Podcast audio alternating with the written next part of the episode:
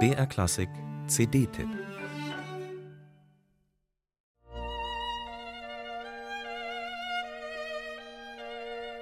Das zweite Violinkonzert des Tschechen Bohuslav Martinu ist für mich eines der herrlichsten Violinkonzerte des 20. Jahrhunderts, gefärbt von den für Martinu charakteristischen, völlig unverwechselbaren Harmonien, von einer Süße und zugleich einem rhythmisch markanten motorischen Drive, die sich so kaum ein zweites Mal finden in der klassischen Moderne.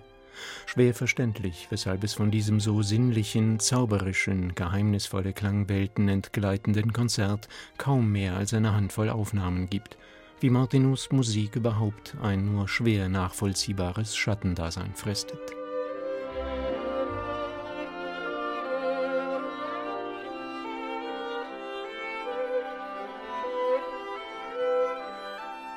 Der große Geiger Frank-Peter Zimmermann liebt beide Violinkonzerte Martinus, so unterschiedlich sie auch sind. Auch er betonte in einem Interview, dass Martinus ganz eigene Musik sich jeder stilistischen Einordnung widersetze, weil sie so wandelbar sei. Mal impressionistisch, mal expressiv, mal perkussiv, mal gesanglich und lyrisch. Genau das dürfte Zimmermann reizen, verlangt diese Wandelbarkeit doch jeder Interpretation allerhöchste Flexibilität ab. Wie atemberaubend souverän ihm dies gelingt, ist jeder einzelnen Phrase anzuhören.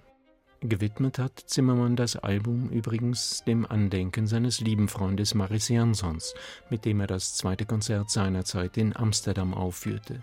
Nun sind es die Bamberger Symphoniker und ihr tschechischer Chefdirigent Jakub Ruja, die gemeinsam mit Zimmermann Martinus Musik ungemein klangsinnlich, zugleich mit natürlicher Musikalität gestalten.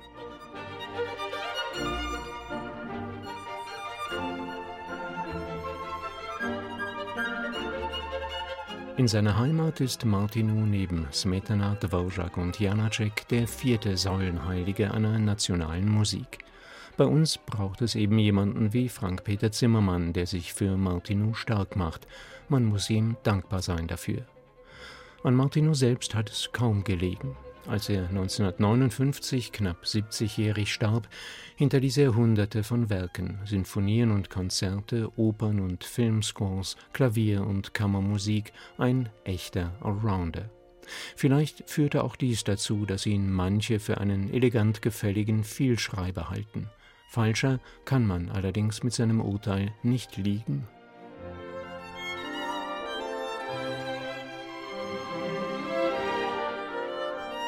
Martineau studierte Debussy, die Barockmusik, den Jazz, die mährische Volksmusik und anderes mehr. Aus diesen so unterschiedlichen Einflüssen entwickelte er seine absolut individuelle Musik, von der Avantgarde beeinflusst, doch die grenzende Tonalität nur streifend. Wer sie ein paar Mal gehört hat, erkennt sie nach wenigen Takten.